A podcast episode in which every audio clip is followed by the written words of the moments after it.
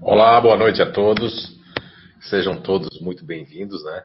A mais uma live aí com o tema da reencarnação, as personalidades também de relacionamentos aqui na Terra. Então, todos sejam muito bem-vindos. Eu quero dar, pedir para que dê uma noite, primeiramente aí agradecer a, a nossos bastidores ali, né, fazendo essa tecnologia chegar a todo mundo. Está o Eduardo Styling e a Pamela, né, que é da Cunha, mas é Styling também. E aí tem a Kátia e a Letícia. Vamos lá, boa noite, Kátia, boa noite, Letícia. Boa noite, Zé, boa noite a todo mundo aí. Vamos a mais uma live, então. Ok. Letícia? Tudo bem, Zé? Tudo bem com você? Certo, então vamos, vamos aí primeiro agora discorrer um pouco sobre o grupo natural de inteligência que nós vamos trabalhar hoje, né? Para quem está assistindo pela primeira vez, é, nós recomendamos que assistam o, o, o, primeiro episódio, né? A primeira live, para que você entenda. Nós tocamos bastante nas questões, né? Do livro dos Espíritos, principalmente a questão 146, onde Allan Kardec pergunta se a alma tem uma série determinada e circunscrita no corpo físico, e a resposta é que não. A espiritualidade diz mais, todavia, porém, naqueles que pensam muito, nos grandes gênios, está mais localizada na cabeça. Ao passo que naqueles que pensam muito na humanidade, né, está localizada no coração. E na questão 146A, Allan Kardec faz uma pergunta: o que dizer daqueles que situam a alma num centro vital? E a resposta é: é por ser aí o centro de todas as sensações. Então é por aí que essa alma vai estar convergindo no corpo físico. Ou seja, eu fiz um resumo bem grande da 146A, a resposta. Hoje nós vamos falar do grupo natural de inteligência, da personalidade, é, da existência atual das pessoas que reencarnaram no grupo natural de inteligência, que nós nominamos na nossa descoberta natural das inteligências naturais humanas e do princípio elementar natural do PEN, que nós nominamos de é, otimistas. Então, as pessoas que fazem parte desse grupo natural de inteligência, eu gostaria primeiro de explicar é, essa alcunha, esse apelido, esse codinome, otimistas, não que o restante dos outros grupos não o sejam. Sim, claro que todos nós vamos ter é, otimismo e vamos ter um pouco ou muito otimismo, né? Mas nesse caso, eles receberam, ganharam esse codinome por conta de estarem muito mais do que todas as outras pessoas encarnadas na Terra. Esse princípio elementar natural da gula, do, da questão do, do, da, da, inovação, é muito forte e traz uma, uma, um otimismo muito maior de que todos os demais grupos naturais de inteligência. Por esse motivo, ganhou o codinome, o apelido de otimistas, ok? E os otimistas têm como uma configuração cognitiva, né, é, básica de primeiro o primeiro plano, em primeiro plano eles têm eles fazem parte da inteligência racional, só que é um racional para fora. Como é que é isso? É que em primeiro plano eles estão situados cognitivamente no cérebro humano reencarnado, do que nós chamamos é, é, nós chamamos de campo, filtro, nós chamamos mental, que está ligado à inteligência racional. Então, primeiro plano, eles têm um campo mental, que está ligado ao neocórtex cerebral. É? Em segundo plano, de apoio, eles têm ali o que nós chamamos de campo filtro ativo. Então, eles têm uma, uma ativação desse racional para fora, onde eles estão constantemente falando as coisas, é, sem querer guardar segredos, e tranquilidade, e de expansão, e de estar na alegria. E aí, com o princípio elementar natural da gula e da inovação, isso cria uma grande facilidade e um grande, eu diria assim, condicionamento por novidades, pela alegria e por viver a vida com gaudium, com prazer, principalmente. O prazer é um dos gatilhos que fazem com que essa personalidade tenha essa, vamos dizer assim, essa expectativa das coisas que possam criar uma aventura ou possam criar uma grande inovação em suas vidas. Bem, e por último, em terceiro plano, pouco contato nesta existência, as pessoas que nasceram com o grupo natural de inteligência do otimista vão ter exatamente o campo que nós nominamos de límbico, que é um campo emocional que faz com que o, o Estou falando de um campo, né? Não estamos falando do emocional dos sentimentos, né? Não, esse emocional dos sentimentos instintivos, eles também os têm. Só que como eles estão com esse campo, é, esse campo límbico em terceiro plano, né? Faz com que eles tenham, uh, em primeiro plano, o racional, o campo mental, em segundo plano, o campo é, ventral, de atividade ativo, e em terceiro plano eles têm esse plano límbico, então eles têm pouco contato com esse plano límbico. Faz com que eles sejam pessoas de buscarem a lógica, o raciocínio rápido, e faz com que eles não percam tempo é, com coisas que, que emocionalmente as outras pessoas perderiam tempo e não saberiam dizer, se colocar na, no sentido de dizer não, de viver a vida e de buscar as aventuras e buscar as novidades nesse sentido também. Ok? Bem, Dito isso, nós temos que também lembrar que, que o, esse grupo natural de inteligência que nós nominamos de otimista, essa personalidade na Terra, elas têm uma, uma, uma vitalidade muito grande, como uma, uma super mega bateria, né? Quando existe o quê? Tem um gatilho que eu falei no início para vocês. É, o gatilho é o prazer. Se tem prazer, então eu tenho muita energia.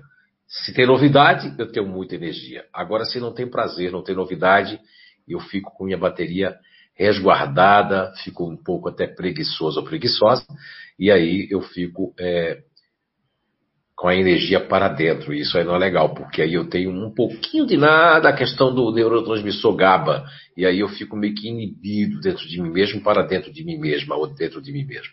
Sei. É, então, eu queria só dizer isso no início para vocês, né? Eu sou movido a perguntas para quem já nos conhece. Estou aguardando aí as perguntas aí inerentes às personalidades, mas principalmente hoje inerente aí ao grupo natural de inteligência otimista. Caso não tenha perguntas ainda, a gente vai seguir da, da sequência falando mais um pouco aí do, do, do grupo natural de inteligência otimista. Então, Kátia ou, ou Letícia, temos perguntas? Aqui, aqui ainda não tenho, só quem já entrou e deu boa noite aqui. Sim, boa. A Sandra Bering a Maria Salete Rosinski, a Elisângela Alves, a Cirlei Matias já estão nos acompanhando. Isso aqui também Sim. a gente tem pelo Facebook, várias pessoas nos acompanhando. Por enquanto temos 12 pessoas aqui que já estão assistindo. Temos a Gisela, nossa amiga, Gisela Molina, Sandra Bering, Kátia Constante, João Mário, Clarice Vota também, Deise, Ana Lídia, Fátima, Roseli, Edson, a Mônica, Panucci. Uh, temos também o Franco, que é desse GNI. Vamos lá, Franco, manda uma pergunta aí para o Zé para a gente movimentar esse, essa live de hoje. A nossa Bia aqui também entrou, acabou de entrar. Beatriz Krieger. Isso. Muito bem. Então, eu vou falar mais um pouquinho aí e vocês depois comentam mais aí se tiver alguma pergunta, vocês me dão um sinal. É, eu gostaria de falar aqui agora sobre ainda sobre o grupo natural de inteligência otimista. É, as pessoas ainda vão perguntar isso, mas eu já vou me adiantar um pouco aqui, né? Que muitas pessoas perguntam na, nas lives da reencarnação e da personalidade e dos relacionamentos na Terra, é qual o propósito de uma pessoa nascer, né? desse grupo natural de inteligência otimista. O que, que isso vai trazer para essas pessoas?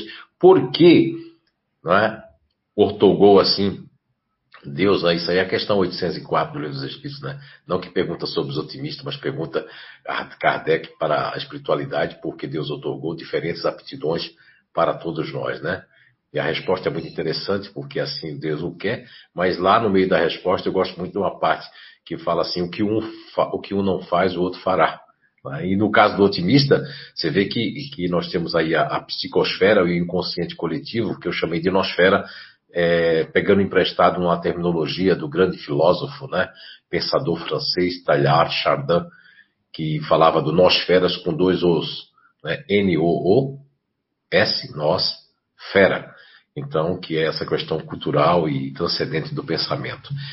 Então, por exemplo, a nosfera de, de, dos ambientes, como o Brasil, é uma nosfera otimista, onde nós fugimos da dor, nós fugimos é, principalmente das coisas que são problemáticas, não queremos muito problemas e queremos resolver quando as coisas não têm soluções, são tanto insolúveis, nós queremos esquecer isso. E não temos uma memória muito grande para o passado.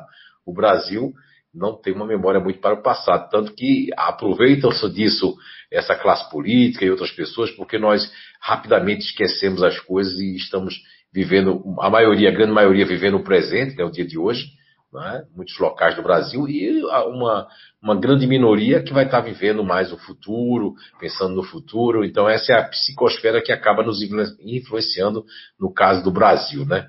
Tem essa, essa noosfera aí. Temos outros locais que tem mais forte, como o Rio de Janeiro, né, como uma parte da Bahia ali, Salvador, como a parte de Florianópolis também vai ter isso, Balneário Camboriú vai ter uma parte também que é muito otimista também, né?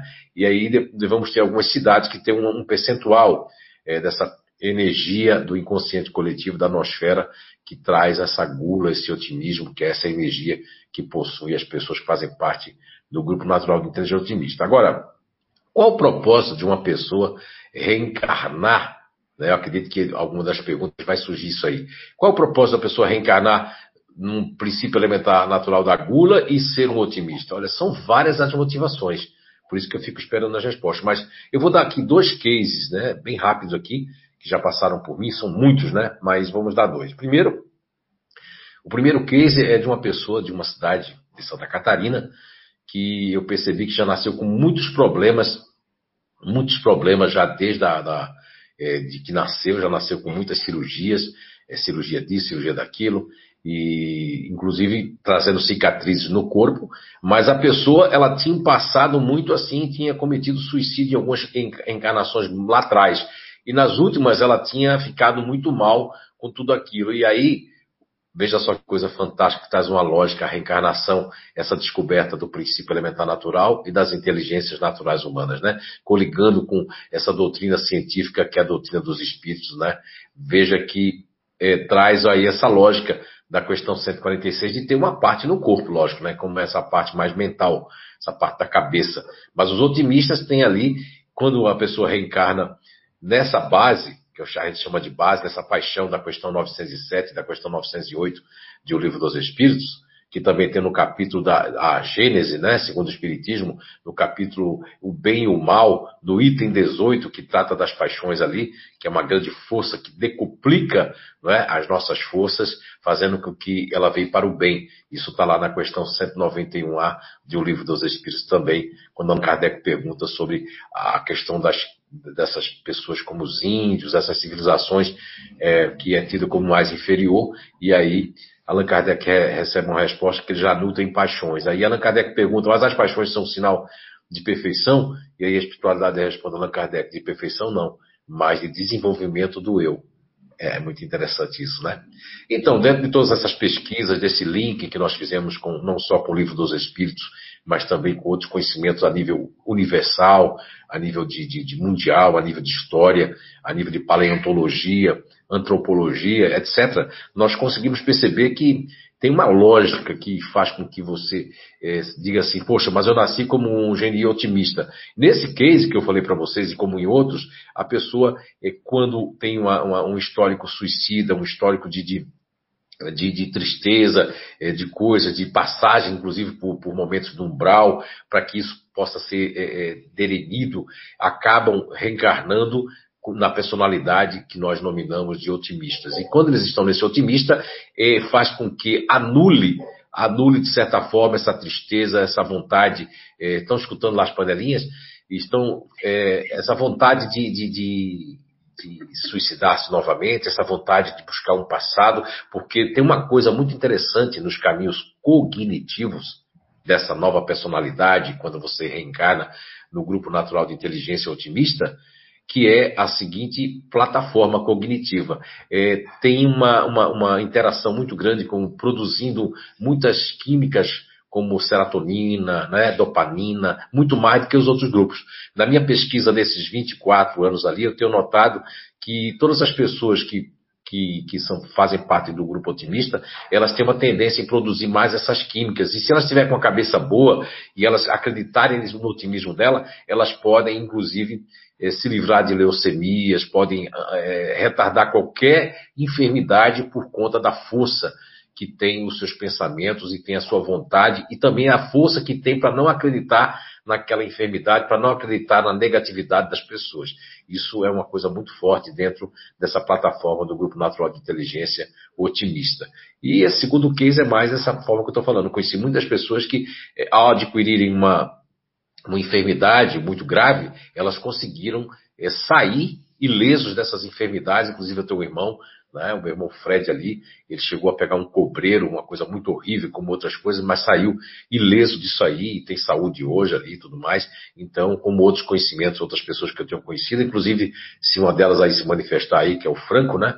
Então, também, e outros que eu conheço aí, de tantos que eu já viajei no Brasil e no mundo, que nós já catalogamos, que conseguiram, com sua força do pensamento é mais forte, para é, fazer com que excrete essas, esses hormônios, essas químicas para dentro do próprio corpo, como serotonina, dopamina, entre outros também, inclusive até muitas vezes um pouco mais de morfina do que os outros grupos naturais de inteligência. Então aí, Kátia e Letícia, o que é que nós temos aí? Tem alguma pergunta? Eu não tenho nenhuma pergunta por enquanto, mas se a Letícia não tiver, eu faço uma. A gente já tem alguma, duas perguntas aqui é. e um comentário do Franco. O Franco disse: Sou bom em sair dessas coisas aí, kkk. Isso, legal, Franco. Mas tá a gente certo. tem uma pergunta aqui da Mabel Ockley Molina. Ela pergunta assim: E uma pessoa que nasceu em outro país vai ao Brasil para morar por alguns anos e depois volta para a terra onde nasceu e sente que não pertence ao país que nasceu. Por que tem que ser assim? Oh, então, Mabelita, como va ustedes? Vai bem? Então, Mabel, isso é bem verdade que a Mabel falou, né? Veja bem, a Mabel, ela faz parte do Grupo Natural de Inteligência Otimista, veio viver no Brasil, encontrou com, com a sua realidade, que o Brasil tem essa energia otimista muito forte, ela volta para o seu país de origem, né, onde está hoje, e o que que acontece? O que é que ocorre? Ocorre exatamente um desafio. Ela até consegue viver nesse país de origem, mas isso aí também, é, é Mabel, pelo que eu tenho entendido, é, o pouco que eu conheço da reencarnação, né, que nesses 30 e poucos anos de espiritismo, 34 anos ali, eu posso perceber que eu já vi, inclusive tem nas questões ali de, de não só de transição é, planetária, de transição da questão 172 até a questão 189, nós não vamos só ver ali a questão só dos mundos, mas a pessoa transita entre os países, entre os, os, as cidades, e eu creio que assim, ó, muitas vezes a decisão é nossa, e às vezes a decisão não é nossa. É, a questão de você ter vindo para o Brasil, pode ser que você era para ter vivido aqui, ficado aqui, mas pela questão de que você se casou, uma questão é, por outras pessoas, nós muitas vezes nós é, é, é, é, acabamos nos negligenciando, né? Isso também não deixa de ser um grande desafio, não deixa de ser uma grande, vamos supor assim, uma grande meta a ser alcançada, mas não quer dizer que seria o destino. O destino nesse, nesse ponto aí não existe, porque nós é, temos o livre-arbítrio para fazer escolhas. Aí, muitas vezes, as escolhas que nós fazemos não estão de acordo com o que os familiares, marido, mulher, filho, mãe, pai, companheira, companheiro, eles estão também é, dentro dessa compactuação de decidir local e tudo mais. Mas não deixa de ser um grande desafio, né? E, e que é mais forte você conseguir isso porque é um desafio também viver no local onde eu não me sinto legal, onde eu não gosto muito, no lugar onde eu tenho saudade. Mas por que você vai ter muita saudade do Brasil? Porque é um habitat natural para você. Porque faz com que você possa colocar toda a sua energia para fora, ser quem você realmente é. E o que pode realmente é, machucar um pouco, e às vezes até tirar um pouco do sério, deixar o, os otimistas mais irritados, por conta do ego de apoio que eles têm muito forte no, no, no fazedor, como essa questão do, do da alta exigência vai aumentar mais num local onde não tenha tanta alegria. Então eu não vou vivenciar, mesmo assim essa alegria vai vir, a risada vai vir. Eu, eu lembro que numa escola onde eu conheci, é, onde eu fui fazer um trabalho lá, na época com as inteligências naturais humanas, eu nunca vou esquecer de que as pessoas disseram aquela professora é muito boa. Que professora de inglês maravilhosa. Que coisa boa. Por quê? Porque a Mabelita, Mabel, né?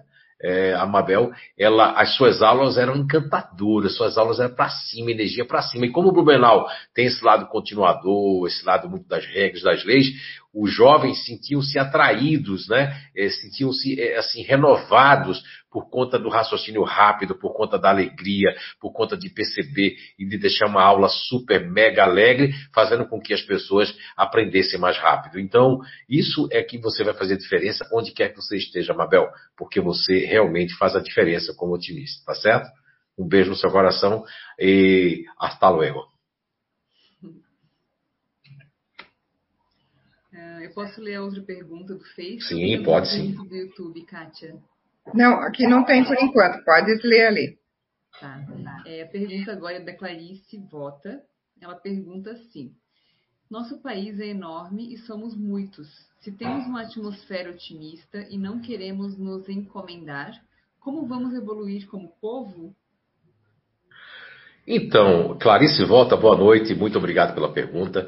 Certa feita, dizem que o, o, o presidente da França, na época, Charles de Gaulle, que até um, um, um aeroporto que eu já pousei nesse aeroporto, esse aeroporto Charles de Gaulle, na França, em Paris, ele falou certa feita, disse que tem uma frase antológica que, onde ele, é, já coloquei isso até um dos meus livros, acredito que foi o Conhece a Mesmo, que o Charles de Gaulle falou que o Brasil não é um país sério, ele falou assim, veja bem, e, e, outras pessoas que eu encontrei através de mais de 20 países, onde eu conversei, onde, é, ao dizer que eu, me, que, eu, que eu era do Brasil, que estava vindo do Brasil, né, from Brasil, essas pessoas elas me articulavam com algumas perguntas do tipo que, uh, por conta da nossa diversidade muito grande, perguntas que a gente era muito expansivo, alegre demais, tocava demais, muito toque, muita coisa, né? Enfim, mas não é que nós não vamos alcançar. Eu, eu creio muito numa coisa, que o Brasil ele é um berço, né? Ele é um berço é, de uma miscigenação e de, inclusive, é, por ser um país ainda de terceiro mundo, mesmo rico, é um país porque assim ele, ele vai ele vai crescer, porque você vê bem, Clarice. Eu não posso dizer para você que o Brasil vai chegar, ele vai, vai ter que ter uma, vamos dizer assim, nós vamos ter que ter uma evolução muito grande. E é um país onde a corrupção não vai sair. Não, a corrupção não é a culpa de, do otimista, não é uma culpa é, das pessoas otimistas, não é uma culpa da nossa energia otimista. Não, não, não. A corrupção ela está ligada exatamente a uma estrutura que nós chamamos de evolução moral. Está ligada a essa questão da evolução moral. Agora, nós no Brasil, como gostamos da novidade e fugimos dos, dos problemas e não queremos nos incomodar, o que é que acontece? nós deixamos que pessoas que querem nos enganar vão para esse meio político, como aconteceu no resto do mundo, se a gente fizer. E aí, porque os bons, aqueles que são sérios, não vão, os outros que vão sabem que as pessoas não têm memória para o passado e acabam nos enganando de novo, e de novo, e de novo, e de novo, e de novo. Agora, é, é, é bom que se diga que é um país que se tiver oportunidade na área da ciência, nós temos muita, é muito mais força do que os outros para inventar coisas, para criar coisas, para ter raciocínio rápido, para ter uma, uma criatividade imensa na questão da incredulidade. Só que nós, em vermos, ao invés de usarmos, e temos aí essas novelas, temos tudo isso que a gente usa a criatividade, mas veja que nos Estados Unidos, essas pessoas que eu tive na Califórnia, e lá tem uma área que tem essa área futurista otimista, que, que essa área de Hollywood, principalmente, sentiu uma energia muito grande do lado otimista dentro do futurista e faz com que as coisas aconteçam, mas tem todas uma, uma, uma trajetória, né? Que tem os Estados Unidos e é, e é mais novo do que o Brasil oito anos, se não me engano. Não é mais velho oito anos, é mais novo só oito anos do que o Brasil. Acho que o Brasil é mais velho oito anos que os Estados Unidos em termos de, de, de vamos supor, de independência, né? Alguma coisa desse tipo. Não, de descobrimento, eu acredito, parece. Eu não, não, me, não me lembro se é mais novo ou mais velho. Mas são pouquíssimos anos. Mas não quer dizer o tempo, a idade. Nós temos pessoas com 20 anos mais maduras do que pessoas com 74. Agora, o que acontece com o Brasil, Clarice, no meu ponto de vista, na minha análise, é uma questão muito dessa energia nossa otimista, acaba otimizando, usando um fazendo uma redundância da palavra otimista, acaba otimizando essas questões de viver mais alegria, o carnaval, as festas. Certa feita, um blumenauense disse: É, nós não temos carnaval aqui. Eu falei: Temos, um dos maiores do Brasil. Não, como assim? Oktoberfest que eram 17 dias, passou a ser 19 dias de festa, né? Então, cada lugar, mesmo sendo um, um, lugar continuador como o Blumenau, que gosta de regras e leis, que pensa no dia de amanhã, que não quer se arriscar, mas está dentro de uma atmosfera coletiva maior que transcende, que é o Brasil, que tem uma psicosfera, uma nosfera é, otimista, onde nós queremos viver o dia de hoje. Isso que eu digo é a grande maioria. Não estou dizendo que todo mundo é assim, não. Nós não somos todo mundo assim mas é o que vai prevalecer na maioria da energia. É embebida nessa, nessa psicosfera que nós estamos e que faz com que nos facultam que nós estamos mais é, é, na novidade, tanto que eu sempre digo, nós estamos no quintal dos Estados Unidos e os, as inteligências naturais humanas vai ter, não cresceria aqui, porque as pessoas aqui querem novidade. Mesmo ela sabendo o grupo natural de inteligência dela, mesmo ela sabendo que tem tudo aquilo ali para crescer, para melhorar, mas eu estou afim da novidade, eu estou afim da receita pronta, eu não quero perder tempo, eu quero viver, beijar na boca e ser feliz. Espero ter ajudado a você. Obrigado pela pergunta. A gente tem um comentário aqui do nosso amigo Franco. Ele comenta assim que é até meio perigoso. Acho que é sobre a questão que você falou ali do, do otimista, na questão das doenças mais, né? Pois me acho um Superman. Por ser otimista, meio sem freio, estou sumando muito tempo no umbral. KKK porque não consigo perceber o tal pecado. Não, não, Franco, não é bem assim não. É, o Franco falou, não, é, essa questão de sentir um super assim é, é por essa, é, essa energia, porque essa energia ela pode ter uma baixa quando o otimista ele está, no caso da Mabel, ela pode estar tá em baixa com a energia dela, porque ela não consegue transcender a energia. O Franco, mesmo tendo aí, é, ter, ter, tendo alguns obstáculos que teve na vida, ele consegue transcender a energia buscando alguma coisa que dê prazer e que ele possa, com esse prazer, dar prazer a outras pessoas, possa trazer outras coisas para as outras pessoas. Então ele fica dentro de uma. A, muitos grupos têm que ter muito relacionamento, tem que ter muito contato com gente, né? Eu lembrei agora de uma, uma pessoa, muitos anos atrás, que, que empresária, disse assim: Olha, é, José Fernando, eu quando fui me formar, estava na faculdade, precisava fazer as provas, eu passei um período sozinha. A minha família foi para, para Florianópolis, né? tinha casa na praia, e eu fiquei em Blumenau. O que é que eu fiz? Eu pagava para a filha da vizinha ficar dentro da minha casa, correndo para lá e para cá, brincando, e aí eu conseguia estudar. Quando eu ficava sozinha, eu não conseguia ficar sozinha. Então eu dormia na casa das minhas amigas, fazia tudo. Eu, quando eu passei dois, três dias na minha casa sozinha, aquilo era horrível, ficar sozinha, sem ninguém para conversar, ninguém para rir. Hoje em dia, se fosse, era mais legal, né? Porque hoje tem as redes sociais, na época que, que ela me relatou isso, não existia essas redes sociais. Eu, eu acho que só existia o Orkut, veja só, faz tempo isso, né? Só queria fazer esse comentário. Então, hum, existem outros grupos que não gostam de ficar sozinhos? Sim, mas os outros grupos têm um momento de se isolar. O otimista, para se isolar, só se o negócio estiver muito chato, se as pessoas tiverem muita coisa, ou ele estiver muito apaixonado, ou muito apaixonada, ou tiver com alguma coisa que está ali na, na sua mini crise existencial, porque nem existe uma crise existencial, existe mini crise, né? Essencial no caso dos otimistas. Percebam que na lógica da reencarnação, né? Se nós percebemos ali, é, traz né? É, essa questão de, da lógica de eu reencarnar num, num, numa gula, num otimismo, para que eu possa deliberar todas as coisas, todos os vultos que o meu homem velho traz e que pode, inclusive, causar uma grande tristeza, causar é, desabores muito grandes e eu não conseguir avançar não é, na escala evolutiva.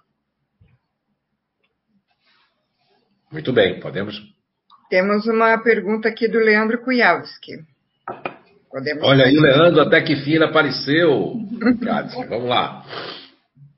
E depois, é... Cátia, se você quiser fazer a sua pergunta, Cátia, você também pode, viu? Ok. Vamos deixando o pessoal fazendo primeiro aí. É, boa noite. A gula foge da dor, mas quando a dor é relacionada ao esforço em sair da zona de conforto ou resolver problemas sem solução, isso tem o mesmo sentido? Ou a dor é somente com situações tristes? Olha, o, o que eu percebo aqui, né, o, o que ele está dizendo na pergunta ali do, do, Leandro aqui, que você formulou, Kátia, é, a dor ela não é só relacionada ao, ao vamos supor, é, ela relacionada ao, esforço em sair de, de situações problemáticas, não. É que eles não gostam de perder tempo. Porque o, o, primeiro, primeiro, Leandro, precisa entender, né? Obrigado pela pergunta, que os otimistas, de, uma, de um modo geral, para eles, ficar numa coisa que não faz sentido, não tem lógica, né? Vamos colocar tanto no campo profissional como no campo, campo pessoal e até o campo espiritual. É bom que se diga que o espírito ele está vestindo essa roupa, esse princípio elementar natural, seja na parte bioenergética, psíquica, inclusive na parte, inclusive, de aptidões, na parte que, que apetece, como diz os portugueses, de me apetecer, de fazer sentido para mim. Então, é, a questão da, da dor não é a dor da tristeza. Nós falamos é eles adoram desafios. Eu já trabalhei com pessoas do Grupo Natural de Inteligência dos Otimistas e que eles são excelentes é, articuladores de processos, de soluções, mas eles não gostam de trabalhar como intimidador. Por exemplo, o intimidador, ele gosta de problemas até insolúveis para trabalhar. Já o otimista não. Se não tem lógica, não tem solução, eu não vou perder meu tempo com isso. Porque eu tenho que ter uma coisa que tenha prazer, que tenha solução e que eu tenha outro desafio para fazer novamente. Então eles vão parecer um pouco com o futurista. A diferença entre o futurista e o otimista é que o futurista, tem muito futurista muito otimista. E tem otimista que se tornou muito futurista, não só porque nasceu em São Paulo, nos Estados Unidos, mas por conta de uma criação futurista, por conta que o pai e a mãe gostam de meta, de resultado e ficou instigando isso. E aí tem uma variável, que são três variáveis básicas de cada grupo natural de inteligência. Aí teria que entender o Instituto de Evolução Humana no nível 1, nível 2. Quando chega no nível 3, a pessoa entende que existem variações. Nessas variáveis que reencarnam, por exemplo, existe uma variável ali do, dos otimistas que é bastante competitiva muito competitiva mesmo. Então, é, é, é ela, é, elas são competitivas, mas não é competição assim com o outro. É competitiva consigo mesmo, com o processo. Mas quando é para competir demais com pessoas assim, que a coisa fica assim, olha aí, isso já traz tristeza, eu já não quero competir. Eu já vi otimistas sair de competição de venda, de tudo, porque estava ficando chato aquele clima. Mas quando a competição é divertida, é legal, aí eles podem participar tranquilamente tranquilamente isso aí. Agora, não é só a dor e a tristeza que eles fogem, eles fogem de problemas insolúveis, fogem de coisas que estão se tornando chatas, agressivas, coisas que estão trazendo de alguma forma uma cara fechada, uma cara feia, pessoas que estão tá sempre de mau humor, pessoas que sempre é não, não, não, não. Então aí eles desistem dessas coisas e passam para um outro processo que traga alegria, que traga inovação, que traga novidade. Ok? Muito obrigado pela pergunta. Okay, Kátia, vamos lá então com sua pergunta. Então, até você comentou no, no, início da live sobre essa nossa energia otimista no Brasil, né? Sim. Então, uma das, vamos dizer, características de, desse GNI ou desse PEN seria o não preconceito, né? Só que é, eu, eu vejo, não sei se sou eu, que nós, no Brasil, na verdade, existe muito preconceito. Aparentemente, somos um país sem preconceito, mas eu acho que isso é muito velado. Eu acho que, não, e nem estou falando só da, tal, da atual conjuntura política que nós temos por aí, mas acho que isso já é de anos. Eu acho que por baixo dos bastidores tem muito preconceito no Brasil. Então, é, isso é muito fácil de explicar, Kátia. É, eu entendo assim. Não é a primeira pessoa que me pergunta isso, são vários anos que as pessoas tocam nesse ponto. Mas olha, olha só, JF, Zé, professor, me pergunta: o Brasil, apesar de ser um país que não era para ter preconceito, mas as pessoas não entendem uma coisa. As pessoas otimistas não têm preconceito. É? Elas podem dar toda rasgada, podem dar toda arrumada, podem, mas nós não somos feitos 100%, nós somos um país continental. Dentro desse país continental existe uma energia predominante que está aonde? No Rio de Janeiro.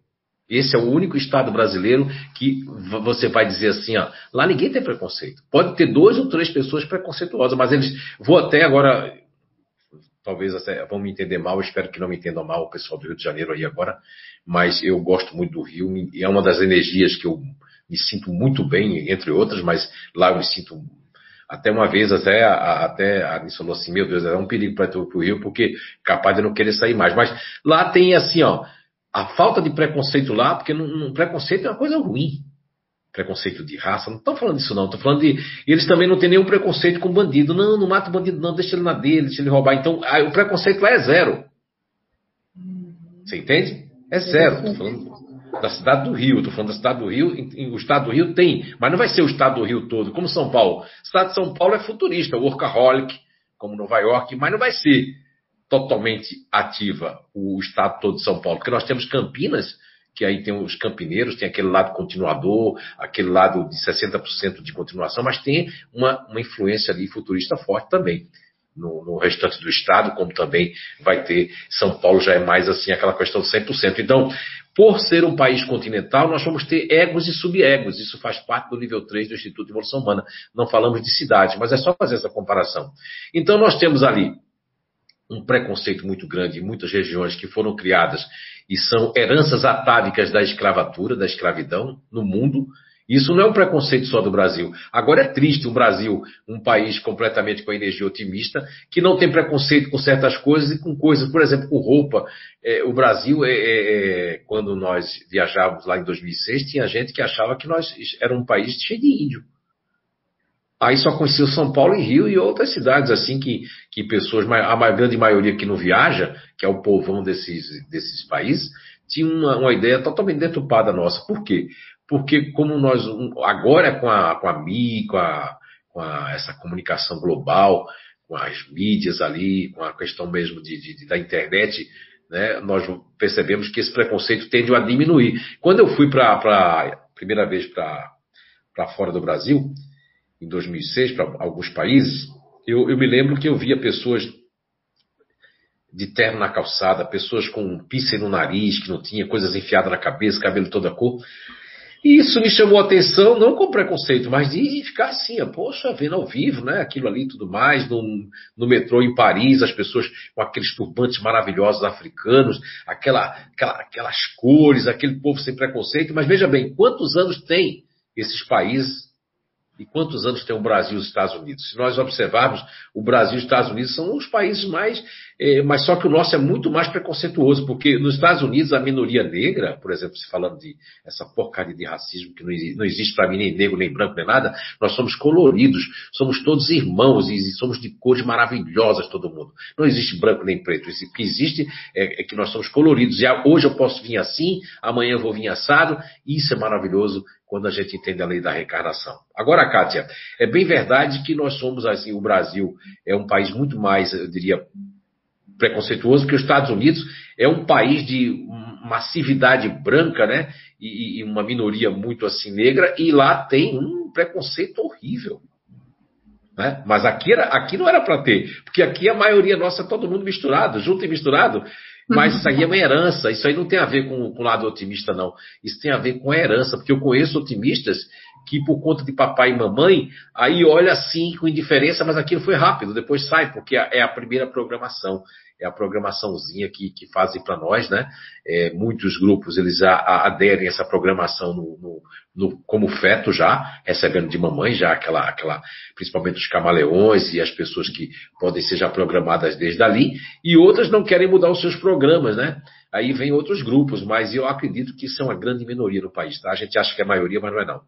É uma minoria, infelizmente ainda que não entende o que é a vida, o ser humano, e não entende a, a lógica da reencarnação e que todos nós somos irmãos, estamos é, dentro de um processo de evolução e que a gente pode vir tanto como homem, como mulher, como híbrido.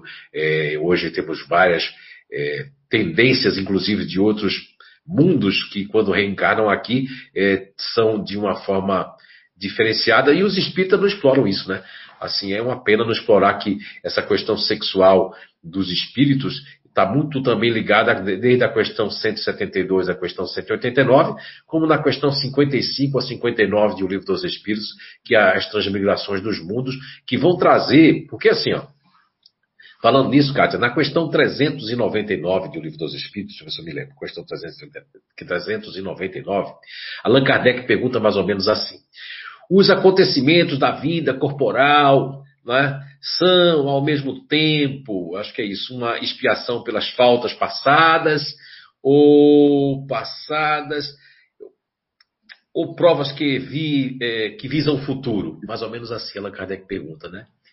E aí ele pega assim, pode, ele pergunta pode-se dizer que da natureza dessas é, situações se possa deduzir o gênero de uma existência anterior? Isso pergunta Allan Kardec na questão 399 do Livro dos Espíritos. Eu, eu achei muito interessante essa resposta, já falei em algumas palestras, muito interessante, porque ela conjuga, é, é, já falei até inclusive nessas lives aqui da reencarnação, essa pergunta, porque nos mostra que nós trazemos coisas do passado e temos coisas que nós vamos levar para o futuro. Então é, é, mais ou menos assim a resposta da espiritualidade na questão 399 dos Espíritos. Deixa eu ver se eu lembro. É muito frequentemente eles falam para Allan Kardec que o que ele falou ali, Allan Kardec, né, dos acontecimentos da vida corporal, muito frequentemente isso vai acontecer. E depois fala assim, ó, uma vez que cada um é punido pelos erros que, que cometeu. Então, cada um de nós somos punidos nos erros que nós cometemos. Então, o Brasil ainda passa por todo esse estágio dos erros que cometeu, não só com a Guerra do Paraguai, mas muitas pessoas reencarnadas aqui da Segunda Guerra. Temos muitas, muitas de muitos países, porque nós somos um berço, como eu falei, isso é a minha visão, tá? o meu ponto de vista. Eu, eu, assumo a responsabilidade que eu estou dizendo, no meu ponto de vista como médico, como estudioso, como pesquisador, como investigador do, da personalidade, do comportamento humano, eu penso que é, o Brasil é um berço de transformação, de migração, é um berço de colocar pessoas de outros planetas, de outros mundos, como tem na questão 172 até 189, e é um país que tem tudo para ter uma abertura, Kátia, muito grande, sem preconceitos, porque se você vai para o estado de São Paulo, como eu já tive a oportunidade por mais de 100 vezes estar ali fazendo seleções profissionais e em várias zonas, né, zona leste, zona oeste, zona sul, zona norte, e a gente percebe a, a, a miscigenação de raças de pessoas de vários eh, não só de vários mundos, mas de vários países, né? Veja que São Paulo tem aquela integração, é japonês, coreano, italiano, alemão, russo, ucraniano, é, de todas as, todos os lugares, né? É, e vai por aí assim, francês, e tem um monte, né? Então isso é muito interessante. Agora não é para nós termos, mas é uma herança atávica.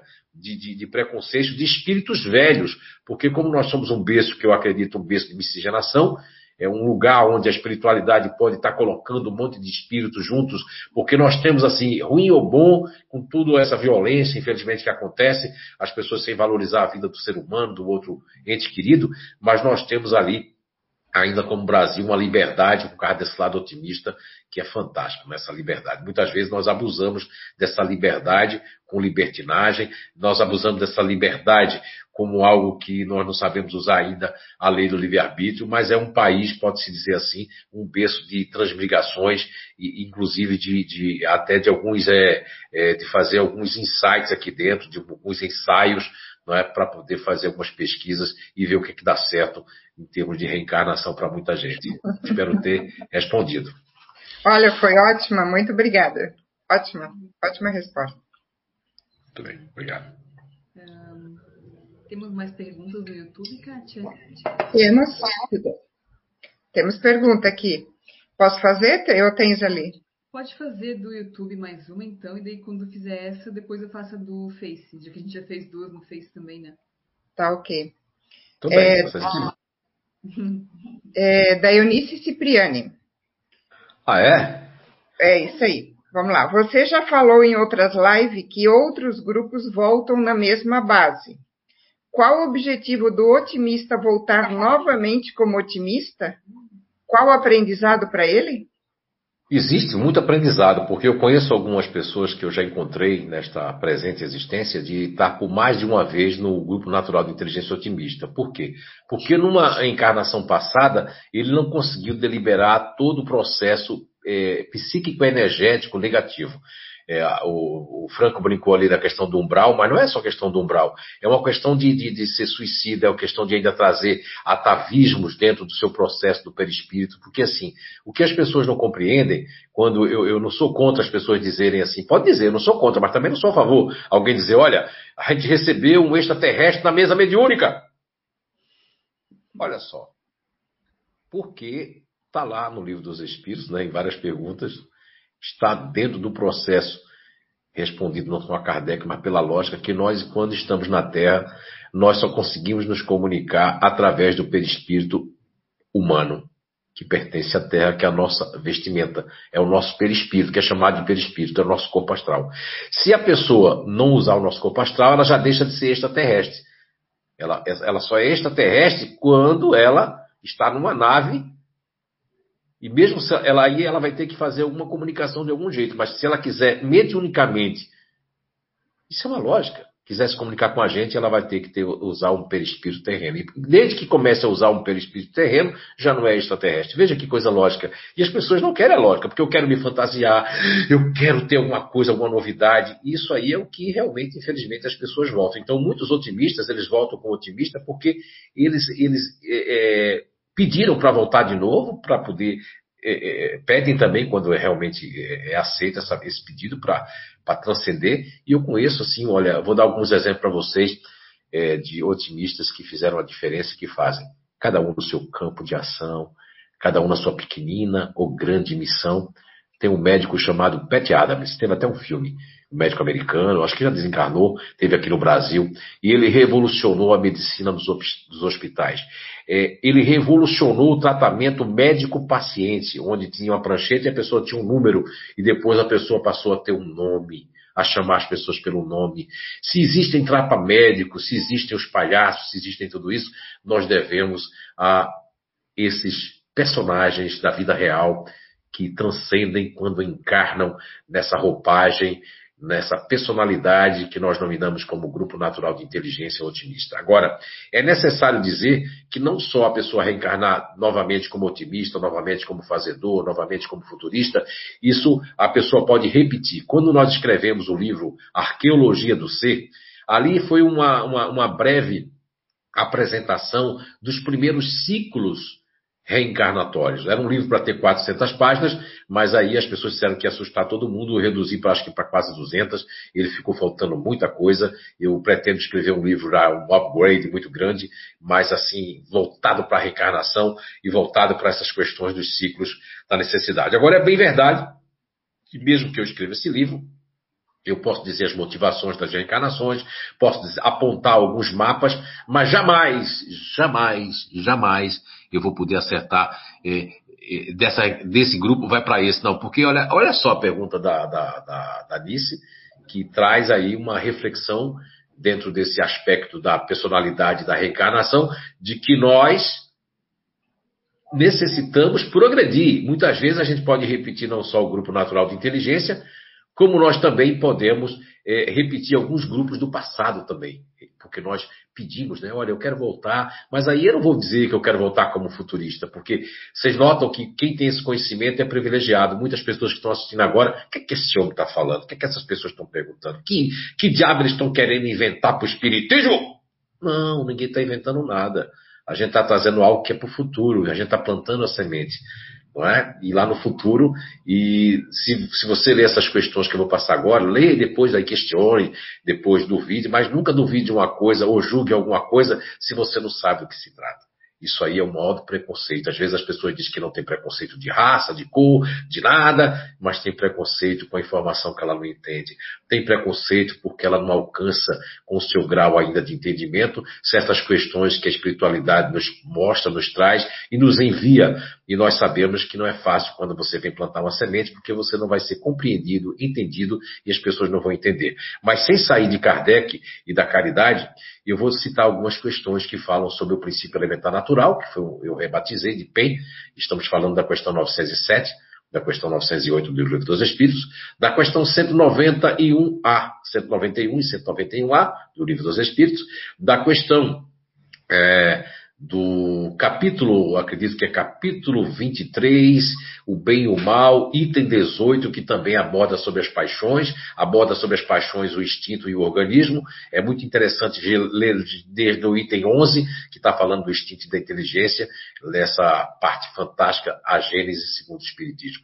E depois nós vamos ter ali uma questão que eu sempre abordo aqui, que é da localidade, né? Aí eu me lembro logo da física quântica, localidade e não localidade, mas Allan Kardec recebe é, uma, uma, pergunta dentro de si e que foi fantástico o que ele faz ali na primeira edição de O Livro dos Espíritos, na questão 146, onde Allan Kardec pergunta se a alma tem uma sede determinada e circunscrita, no corpo físico? E a resposta é não, mas naqueles que pensam muito está localizada na cabeça, naqueles que pensam muito na humanidade está localizada no coração. E aí na 146A ele pergunta, o que dizer daqueles que situam a alma no centro vital? Aí a resposta é porque se aí é, o centro de todas as sensações, né, de convergências e onde situa a alma nesse aspecto. Agora, de tudo isso, eu posso dizer aí para para você, né, e para vocês de uma forma geral, que essa questão ali de que a Alice perguntou ali vai de um ponto a outro da necessidade de evoluir. E muitas pessoas, espíritos, né? Porque algumas pessoas me fizeram assim, mas olha, JF, isso aí, eu sei o meu grupo, isso prova meu grupo, mas eu li algumas questões assim de, de, de, psicologia de Jona de Anja, a quarta força e tudo mais. Como é que esses espíritos não têm esse conhecimento tão fantástico que você está trazendo aí e que comprova até com o livro dos espíritos, que comprova primeiramente com as pessoas onde quer que eu vá? Aí eu respondo para essas pessoas: olha, é aquilo que eu aprendi com, com a espiritualidade, que Kardec aprendeu, que quem estuda o livro dos Espíritos, quem estuda o livro dos médios, Céu e Inferno, todas as obras fundamentais, que não são básicas, né? Isso eu aprendi com o professor Clóvis Nunes, ele está certíssimo. Não são obras básicas, são obras fundamentais. Básico é os livros de André Luiz, básico são as psicografias do Zé Araújo, dos livros que vêm aí. Isso são realmente é, é, obras básicas, né? Que isso é básico, né? É como o Clóvis, o professor Clóvis nos diz assim, básico é, é aquela camisa aqui que é de uma marca de Blumenau, que eu soube que foi vendida até, né, sobre hoje, mas aí isso é que é básico. Fundamental são as obras realmente fundamentalizadas pela espiritualidade, codificada pelo grande cientista poliglota Allan Kardec. Espero ter respondido. Obrigada. Agora eu vou ler uma perguntinha aqui da Pamela da Cunha Starling. É, tivemos uma criança muito linda, um otimista que passou muito tempo em hospitais antes de desencarnar, mas a alegria era tanta que o hospital para ele era um hotel. Neste caso, estar no GNI otimista foi um merecimento para estar sempre alegre, mesmo com sofrimentos, ou uma aprovação para viver em muitos momentos na dor, sendo sua natureza não gostar disso. Oh, que pergunta. Pamela da Cunha, que também é Stalin, como eu falei para vocês no início da, da, live, né? Olha, Pamela, você e o Eduardo, eu, eu, eu, considero vocês assim, dois guerreiros. Não é porque eu estou aqui na frente das pessoas, não, já disse isso pessoalmente, e digo isso dentro da minha cabeça, do meu coração, e, e considero vocês assim, dois guerreiros, então de parabéns nesse sentido. Vocês encontraram a doutrina espírita, né, através lá com o Gui, e o Gui já se manifestou em psicografia com vocês. E eu vou dizer para vocês o que eu sinto como, como médium, como, como estudioso, com a, com a sensibilidade que eu sinto, pela aproximação que, que o, o, Gui já teve comigo, com tudo isso, né? Por tudo isso eu consigo dizer a vocês que o meu entendimento é que se o Gui não viesse dentro dessa plataforma, dessa base, desse grupo natural de inteligência otimista, quem ia sofrer muito ia ser vocês. E ele também como, veja bem, tudo é uma questão. Olha, olha que maravilha, gente. Se uma criança veio para passar, um espírito veio para passar um determinado período para que os pais resgatassem, para que ele pudesse resgatar. E ele vem num, numa base otimista, onde a própria Pamela, mamãe ali, falou com muita, muita propriedade. Ele vem e sentia que os hospitais eram como se fosse um centro de recreação. Ele, ele, ele expandia essa alegria. Então ele passou por essa enfermidade, por esse ciclo que teria que passar de aprendizado, muito bem. E com isso, as lembranças que vocês vão ter dele, do Gui, são lembranças muito mais alegres, são de brincadeiras, são lembranças de, de fazer brincadeiras, são lembranças de estar jogando, brincando.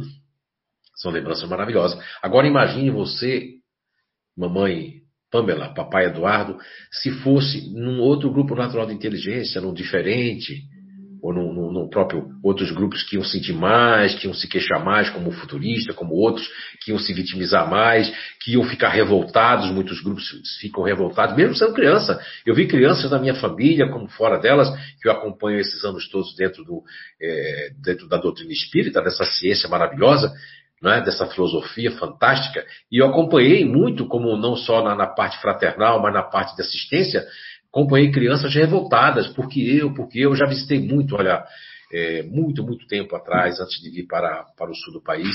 Estou falando precisamente ali de 29, 31, 31 anos atrás. Eu fazia parte de um grupo que nós, um grupo de dois, né? Eu e o, o Luiz Carlos, que eu não esqueci até hoje. Ele era da polícia, sargento da Polícia Militar, em Jaboatão dos Guararapes, em Pernambuco. E nós visitávamos quinzenalmente o Hospital do Câncer, levando gibis para aquelas crianças lerem, né? E nós víamos crianças que, que ficavam de forma é, tão quietinha, tão triste, e elas tinham, não tinham assim um câncer tão, né, tão assim tenaz.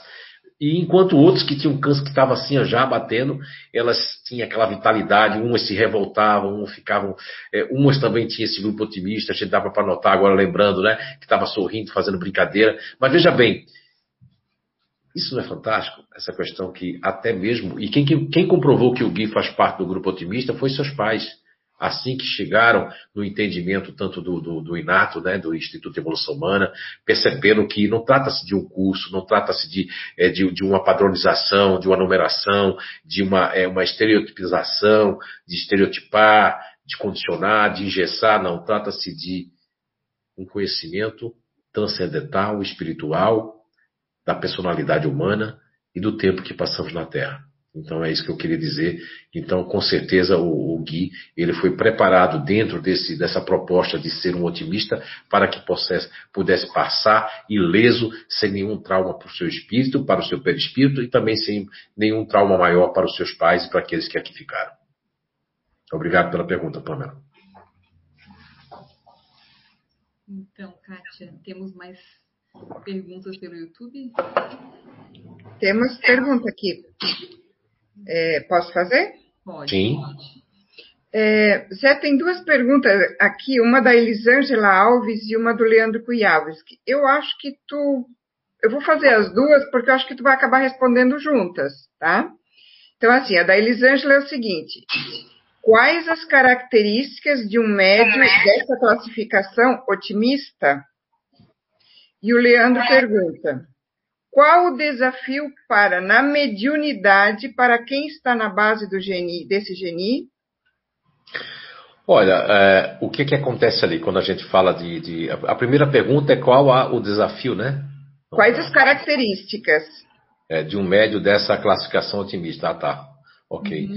E a outra é a, qual o desafio né, para o médio né, dessa, dessa, característica. Olha só, eu, eu conheci alguns médios, né? E poucos, na verdade, né?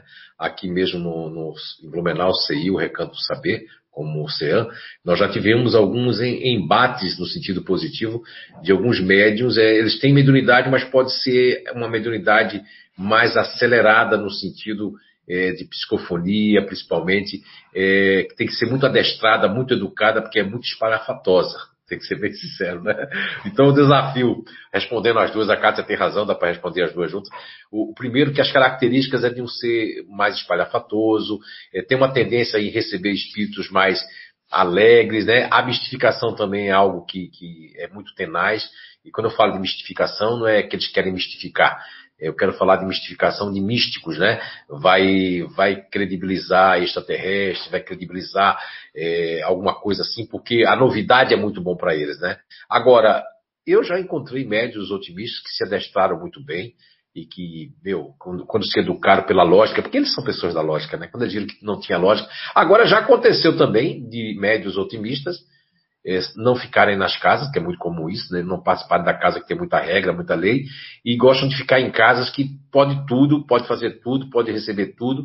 Aí eu já conheci, eu vou ter que citar, não é daqui, né, de, de Santa Catarina, mas em Pernambuco, houve uma coisa muito desagradável que um médio otimista é, é, ficou quase pelado, pelado né, dentro do, do, da mediúnica, tirando a roupa, e aí é uma má educação do médio.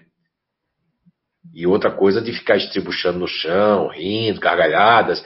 Outros médicos podem fazer isso, pode, mas isso aí é falta de educação, né? Porque assim eu aprendi não só com o Divaldo, como Dona Vera Coim, como em Pernambuco, como com grandes é, ensinamentos ali, é, da, do livro dos médios e Diálogo com as Sombras, entre outros livros, que a educação mediúnica faz parte de um adestramento necessário para que a gente tenha uma postura e uma compostura não só psíquica e energética, mas uma postura para que o espírito possa se manifestar de psique, psique a psique, né? de psique a psique, de perispírito para perispírito, mas sem esses alvoroços, né, que pode acontecer. Não estou querendo aqui só dizer que os otimistas fazem isso, outros grupos fazem para chamar atenção. Aí o otimista tem uma, uma, predisposição, quando ele tem uma predisposição narcisista, um pouquinho narcisista, ele pode fazer isso para chamar atenção, porque ele tem alguma, alguma, alguma carência. Outros grupos também fazem, que tem um lado otimista, como subego, como ego de apoio, e que necessitam de uma, um feedback, de uma aprovação, de ser, fazer parte, de ser um pouquinho importante dentro da casa espírita, dentro do grupo mediúnico, eles podem, infelizmente, ter essa tendência. E os espíritos ali que querem perturbar o, o campo mediúnico dele, ou quer perturbar a reunião mediúnica, pode se utilizar dessas sutilezas da personalidade, onde tem ali na questão 456 de O Livro dos Espíritos, que Allan Kardec pergunta a espiritualidade, e a espiritualidade responde na 456 que os espíritos só, se eles dão atenção a tudo, não, eles só prestam atenção naquilo que é conveniente, naquilo que lhes chama atenção. Então, se o, o médium ele é espalhafatoso, ele é brincalhão demais, ele vai estar tá ali tendo uma sintonia, né? Tendo uma sintonia completamente com esses espíritos também que gostam também de fazer esse tipo de coisa. Lógico que com isso eu não estou querendo aqui de forma nenhuma, de forma alguma, é desabilitar as pessoas que fazem parte do otimista para ser médio aqui ou acolá. Vocês me perguntaram quais são as características, eu estou, eu estou falando algumas, pouquíssimas, né? Estou falando também do desafio para o médio otimista, exatamente usar a lógica, o bom senso e a razão que fazem parte dele por ter um raciocínio rápido e deixar esse, esse, esse, é, se adestrar na educação mediúnica, da educação como médio, e fazer a diferença ali por causa da energia que eles têm. Eu conheço alguns doutrinadores em Pernambuco que fazem parte do, do, do, do grupo otimista, eu conheci, aliás, né? Não sei se ainda estão atuando ainda. E aqui mesmo a gente dá oportunidade. Nós temos aí uma, uma psicóloga otimista ali, no momento que ela quiser fazer parte de ser uma grande doutrinadora, também se tiver mediunidade de psicofonia ou de psicografia, também assim o fará, porque a mediunidade não escolhe personalidade. A mediunidade ela é praticamente orgânica e tem está dentro do, de, das duas possibilidades, tanto da possibilidade, no meu caso, que eu sou descendente de índio e tenho uma veia de escravos e, e, uma grande mistura, mas tem essa questão indígena, e também você já adquiriu em outras vidas também, e tem que haver um propósito, e é maravilhoso para a gente resgatar, desde que ela seja positiva, seja correta e, a, e sagrada. Isso aí não, não requer nenhum grupo natural de inteligência. Obrigado pela pergunta. Estamos quase finalizando, né? Mais umas duas aí, duas perguntas aí para finalizar, ou três no máximo. É, temos alguns comentários aqui no. Sim, vamos lá para os comentários, isso é bom. Antes de ir para a próxima pergunta, eu vou ler um pouquinho aqui. A gente falava ali antes de preconceito e tudo mais. E a Sheila Scolari fez uma, um comentário aqui. É, Zé, aqui tem muitas pessoas preconceituosas. Ela mora no Rio de Janeiro, né? É, convivo com muitos deles no meu ambiente de trabalho. Essa semana mesmo já bati de frente de dar tristeza. Triste, mas. Né? É, eu queria até fazer um, em cima do comentário da Sheila. Uhum. É, isso é verdade, Sheila. Agora, se você for comparar, eu que viajo o Brasil todo, já conheço todas as capitais brasileiras, infelizmente eu não conheço duas, né? Que é Rondônia, Porto Velho, que eu não conheço, e Amapá, Macapá. E todo o restante eu já estive em todas as capitais. Como eu tenho essa sensibilidade psicométrica da, da dos locais, dos ambientes, das nosferas, o que eu percebi é que o Rio de Janeiro, em comparação, eu acho que eu não me expliquei direito, também tem pessoas preconceituosas no Rio. Com certeza tem em todos os lugares do Brasil e do mundo. Agora, o que eu quis dizer é que a grande maioria das pessoas são desvencilhadas de tal forma de preconceito que pode até criar um preconceito com a forma de não ser preconceituoso. Agora, o que eu quero dizer é que você vai encontrar no ambiente de trabalho, né? Não sei se você trabalha no Rio e Niterói.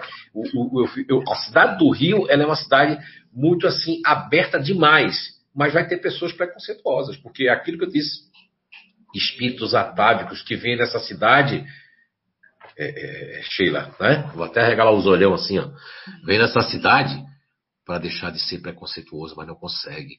Nascem no Rio de Janeiro ou vão morar no Rio de Janeiro para ver se sai. Vai morar em Florianópolis, em Balneário Camboriú, para ver se sai. Se você vê Balneário Camboriú aqui, se você estiver aqui, não sei se já teve, olha só o que tem ali de otimista, de festa, de tudo, de alegria, de gente vivendo lá. E sempre a gente vai encontrar alguém torcendo, fofocando, dizendo, olha o cabelo dela, olha não sei o que lá. Porque o preconceito faz parte, primeiramente, do, do espírito, né? Na questão 399 que eu citei agora há pouco, ali tem a continuação da resposta. Eu acho que é mais ou menos assim a continuação da resposta. Falei uma parte, mas diz ali que, que as tendências, né, instintivas são a melhor indicação nesse caso, visto que, a, a, que as provas pelas quais a, o espírito passa se referem tanto ao futuro quanto ao passado. Então, está lá na questão, no final da questão, da resposta à questão 399 do Livro dos Espíritos, que eh, as pessoas têm que ir para locais, para lugares, para desafiar-se os seus preconceitos, né? As, suas, é, é, vamos supor, as suas maquinações do homem velho, né? As suas iniquidades do passado ou seja, as más tendências, né, como diz o Evangelho segundo o Espiritismo, onde se titula os bons espíritos. Então, eu penso assim, que o preconceito ele existe, talvez eu não me fiz, mas a, a, foi muito bom a, o comentário da Sheila Escolar para nos mostrar que mesmo no Rio vai ter muita gente assim, porque foram morar lá, Sheila, para desvencilhar-se, mas não conseguem. Por quê? Porque aquilo é muito. Aí vai ter que voltar de novo. Até quando a Alice perguntou ali, ah, a pessoa vai votar como otimista, muitas vezes é, bom, é o motivo que eu, mesmo dentro de uma pele de otimista, ainda não consegui vencer o preconceito. Então eu volto como otimista para vencer o preconceito, vencer a tristeza, vencer o suicídio, vencer todas as coisas que podem é, é, travar o crescimento. Ou alguém que ficou muito forte no diferente, não suporta risada, não suporta nada, ela vem como otimista, né, que é aquilo que ela, ela julgava, aquilo que ela achava ruim na personalidade do outro, ela vai vir para que ela possa realmente é, avançar. Muito obrigado pela pergunta. E aproveitando, então, eu vou continuar ali com a questão, uma pergunta da Nice. Ela está usando Sim. o login do, da Meu Deus! ela está ela tá agora disputando com o Leandro, ó. Que o Cuiabas. É. Ela pergunta assim: é, Boa noite. Que conselho você daria para os pais que recebem, né, recebem nessa encarnação um filho com GNI, Grupo Natural de Inteligência, otimista na sua educação? Que conselho para a educação, no caso? Então, lógico que eu não posso dar um conselho muito é, identificado, porque cada pai, cada mãe é de um grupo natural de inteligência, cada lá é cada lá, cada espírito é cada espírito, mas genericamente falando, para ajudar no sentido de uma pergunta tão específica, eu posso citar que o, o conselho que eu posso dar para a educação, como, é, principalmente como terapeuta ou como coach nessa área de, de, de, de comportamentos mesmo infantis, é dizer que o otimista, ele, ele já é uma pessoa de liberdade, mas não pode ter muita liberdade. Uma vez que você fizer todos os gostos do, do otimista, ele vai passar a dominar você. Ou ele vai fazer uma chantagem emocional diferente dos futuristas, eles vão fazer uma série assim, eles vão testar você. Então, na educação, ele vai fazer teste. E o que eu acho muito legal nos otimistas, que eu acho fantástico, é que eles fazem teste. Se você não cair, eles respeitam, não fazem mais. Vão tentar de novo, vão tentar de novo, mas eles têm o sentido da lógica, então eles vão aprender. Eu conheço muitos otimistas que, infelizmente, os pais não souberam educar e acabaram eh, fazendo com que a vida, eles acharam que a vida era uma festa e hoje se encontram eh, anulados no sentido de, de não progredir. E conheço otimistas que os pais não ficaram não, não, não, não, mas também não ficaram sim, sim, sim. É, a questão é, é primeira coisa que eu posso dizer é deixa ele gastar energia, coloca ele em esportes, coloca para fazer várias atividades que, que eles vão sentir prazer. E ele gastando essa energia, eles vão ficar uma coisa maravilhosa tem saudade do pai, da mãe, tem vontade de vir para casa. Agora, se eles não gastarem essa energia, vai ser um negócio, meu Deus, vai subir em telhado, vai fazer coisas, vai quebrar braço, vai quebrar perna, porque eles precisam, o que chamam de hiperatividade, TDAH, não tem nada a ver com isso. É muita energia para gastar, é muita capacidade de receber a informação e já triturar a informação e já está querendo outra coisa. Então, isso tem que ser respeitado tanto dentro do processo educacional pai e mãe, né? Não importa se é papai, papai, mamãe, mamãe, não importa, mas dentro dessa parceria que os pais possam ter com o filho otimista, requer que eles não é, to tolher aquilo que o espírito está desenvolvendo dentro dessa personalidade. Nem liberdade de mais, nem liberdade de menos. Ah, mas isso serve para todos os grupos? Não. O grupo, o grupo neutro, você tem que dar liberdade de mais, que aí o neutro não erra. Liberdade de menos para o neutro já não é bom. Liberdade de mais para o otimista já é muito ruim.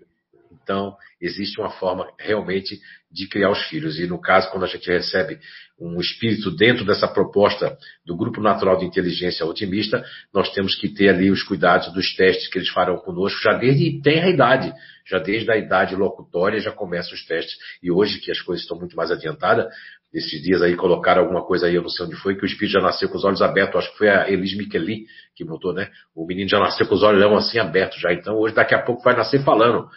Né? Doutor, e aí? Como é que tá o negócio aí? Né? Tá bom? Muito obrigado aí pela, pela questão aí.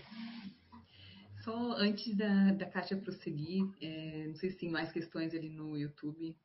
Tá bom. Não, não, não, tem, no momento não tem perguntas, é. Ah, tá. Eu tenho mais um, alguns comentários aqui. Sim, vamos ler. O Franco Otimista, né? Ele comenta assim: é, Fico só tentando imaginar as internações dos meus pais.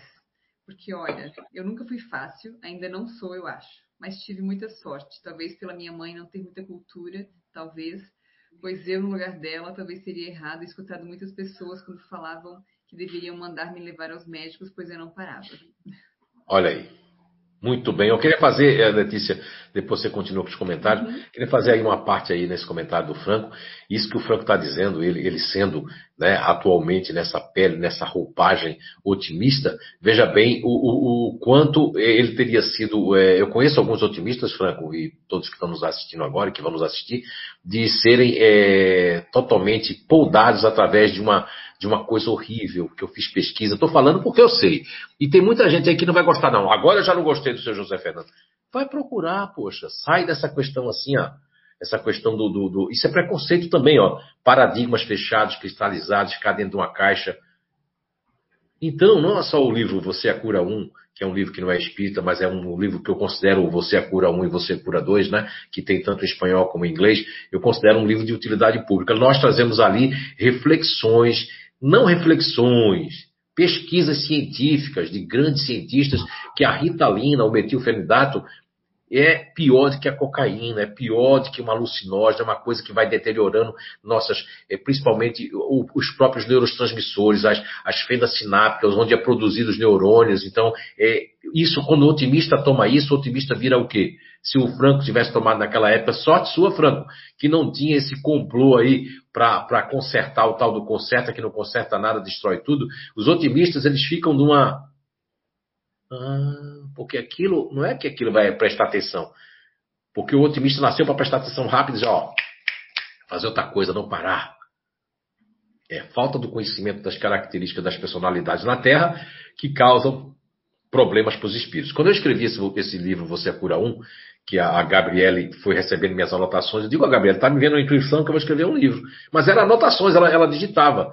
Eu nunca vou esquecer que o espírito depois veio no CEIU e disse que isso ali é porque tá muitos, muitos espíritos estão desencarnando antes do tempo por conta dessas drogas, desses alucinógenos que tem dentro das drogas e fazendo com que o corpo era para viver tanto tempo, estão vivendo menos tempo. E mesmo assim o espírito não está vivendo consciente do que tem que fazer está vivendo no inconsciente já desde criança, e tem no livro Você é Cura 2, do Dr. David Hiller, trazendo ali dos ataques, daqueles ataques que, que tiveram nas escolas ali, tanto nos Estados Unidos quanto nos lugares, do estudo que ele fez, daqueles 11 ou é 12 ou é 9 tinha sido tinham sido usados esses tipos de drogas que tem essa questão de consertar, de baixar a atenção da pessoa para entrar numa padronização da escola ou na padronização daqueles que acreditam que as crianças têm que ser obedientes, quietas, padronizadas e tem que ser parecida comigo e não tem que ser como elas realmente são, como nasceram. Isso é que faz a diferença. Então, Franco, tivesse muita sorte e tem que agradecer a teus pais que não escutaram aquelas pessoas que querem enquadrar as pessoas dentro da caixa que elas estão guardadas e estão dentro dos seus paradigmas, das suas crenças cristalizadas que fazem com que o Brasil não saia desse preconceito que nós vivemos, acreditando naqueles que trazem as coisas aqui no quintal dos Estados Unidos e a gente vai tomando esse resto que fica no quintal e vai absorvendo isso e transcrevendo para as outras pessoas essas essas coisas que não são verdadeiras, não são naturais e que só fazem mal a nós e a todos aqueles que, infelizmente, os pais que eh, colocam até no conselho tutelar certos professores, entre aspas, que são desavisados, são incautos perante algumas verdades sobre essas que não são medicamentos, mas são drogas, para que as pessoas, as crianças, possam eh, se igualarem nas caixas pré-estabelecidas que vão eh, não só não só vão eh, tolher a, a, a, inteligência, essa nova personalidade, mas vão agredir os, toda essa parte que o corpo precisa, porque na questão 367 até essa questão 369, 367 a 19, fala do, do organismo, né? Então o organismo tem que estar, o, o instrumento tem que estar perfeito, salvo aqueles casos de degenerescência ou de doenças que levam a pessoa a desencarnar por um processo de ciclo evolutivo. Muito bem. Obrigada, é, a gente tem só mais uma pergunta aqui no Face. Eu vou só ler um comentário da Celeste Rosinski também, que achei bem bacana. Boa noite. Hoje foi formatura do curso superior da minha filha Gabriele, após três desistências de diferentes cursos superiores. Tenho certeza que o Inato e também você, JF, ajudou muito, fazendo a família entender e ajudar ela, sem pressão, achar o caminho a traçar. Sei que ela vai ser uma excelente profissional na escolha de trabalhar com o que dá prazer. Gratidão. Que legal, dona Salete Rosinski. Você... Eu fico feliz, né? Não só feliz por, por ela, pela Gabriela, que é uma pessoa que, quando nos foi apresentada muito, muito, muito tempo atrás, é, foi apresentada como uma pessoa fora do eixo, uma pessoa fora da curva, uma pessoa fora assim, uma pessoa assada, lá, cheia de coisa. Não, não, não, não. Muita capacidade, muita energia. E as profissões, todas as pessoas otimistas, têm muita dificuldade de se encontrar. Por quê? Porque tem que ter prazer, além de tudo, tem que gostar de fazer aquilo, tem que fazer a diferença, tem que ter lógica, tem que fazer sentido na vida não só na vida da pessoa que faz parte do otimista, mas fazer sentido nas coisas que eles estejam fazendo, praticando e nas funções.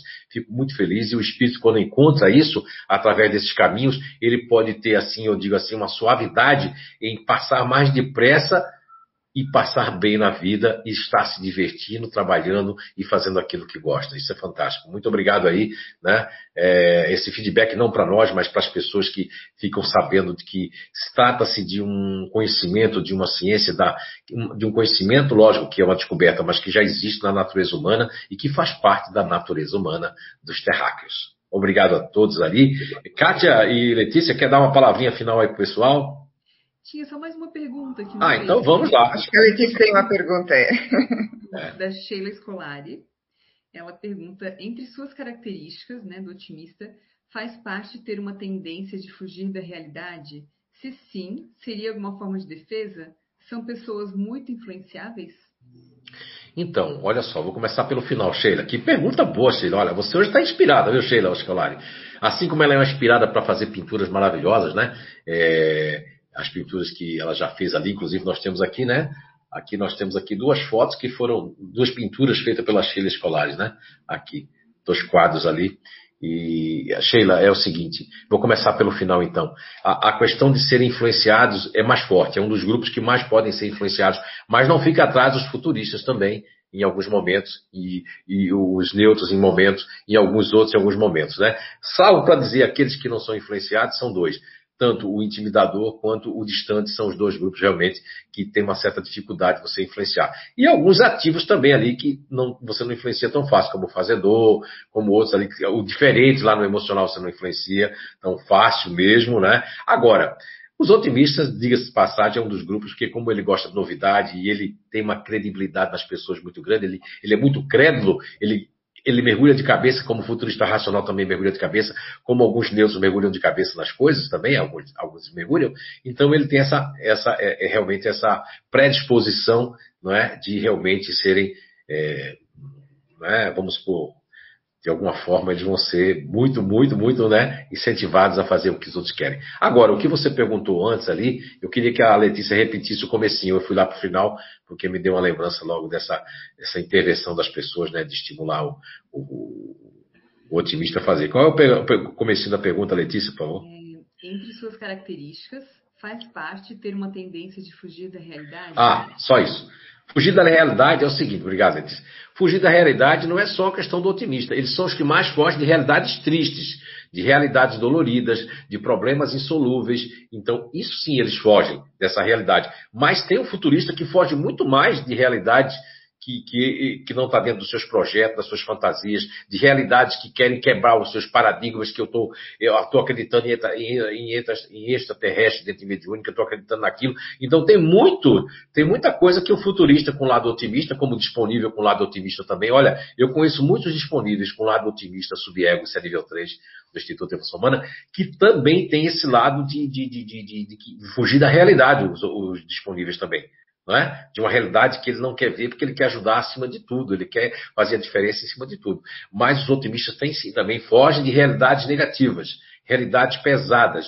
Agora, todos, todos os grupos podem fugir de algumas realidades, né? mas no caso do otimista é só de coisas, realidades muito sem graça né? Uma realidade, mas enfim, eles têm uma força para lidar com o problema dos outros muitas vezes que você se surpreende.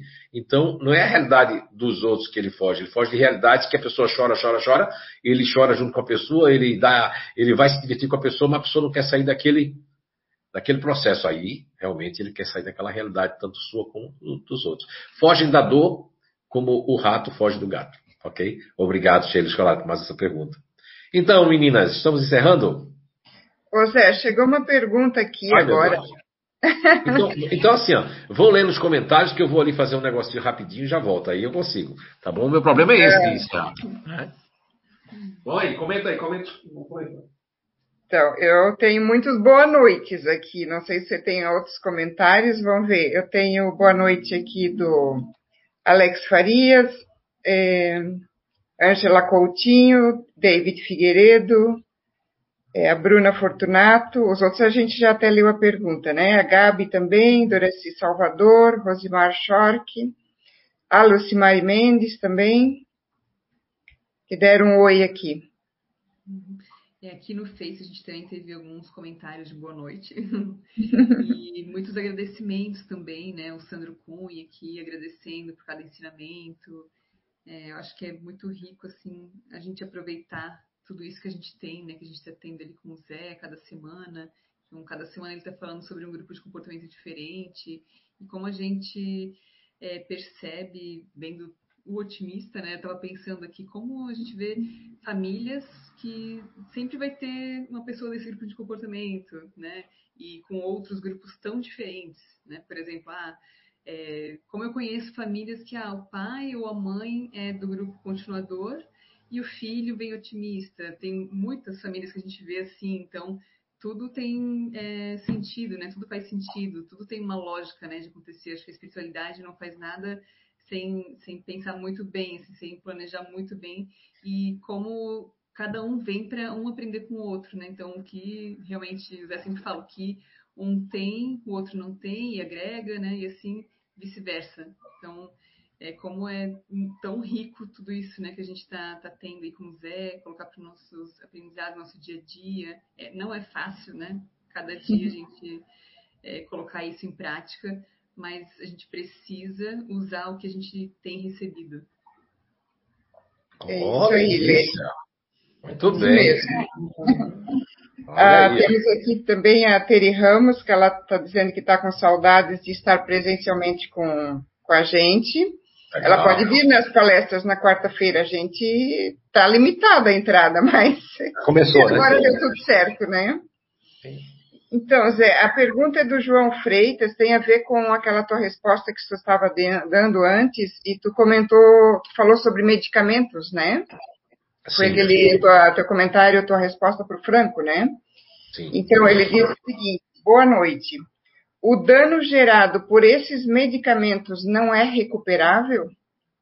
Olha, é, boa noite, João. Muito obrigado pela pergunta. Muitas vezes não, João. Vai depender muito do organismo da pessoa. Eu conheço é, alguns cases, não só o Dr. David Healy, nós temos também ali o Dino Arquez, que é o Per, per, per, o nome dele é meio complicadinho, mas está lá no livro Você é Cura 2. E existem alguns casos que eu conheço aqui no Brasil de empresários que deram depoimento no filho lá no Você é Cura 2, né? É, e que os, o filho até hoje tem espasmos e tem algumas. Quando eles não tentam suicídio, mesmo assim, e que tem uma vida, eles vão ficar com algumas sequelas, né? Em nível de, de, de, uma, uma ansiedade meio descontrolada, uma irritação fora do. Cada grupo tem a sua, vamos supor, tem a sua somatização, né? Tem a, vamos dizer, tem, tem as consequências, né? As consequências não são iguais, porque os nossos organismos não são iguais vai ter pessoas que é grupo sanguíneo tal, grupo sanguíneo isso, né, o RH e tal lá, e vão ter pessoas que é, têm uma determinada tendência dentro da, da sua cultura, né, seja ela, na, coloquialmente falando, sua cidade, sua região, sua nosfera, dentro do seu lar, mas e dentro também das suas é, é, predileções de paradigmas, de, de, de, de se fechar ou não numa caixa, tudo isso vai influenciar para o bem ou para esses medicamentos, essas drogas ficarem um bom tempo. Agora, tem um estudo que, é, que eu lembrei agora que existe, que eu achei muito interessante, agora me lembrei disso, ó. Uma viagem para os Estados Unidos, e inclusive a Anice estava presente, ela fez esse curso conosco lá.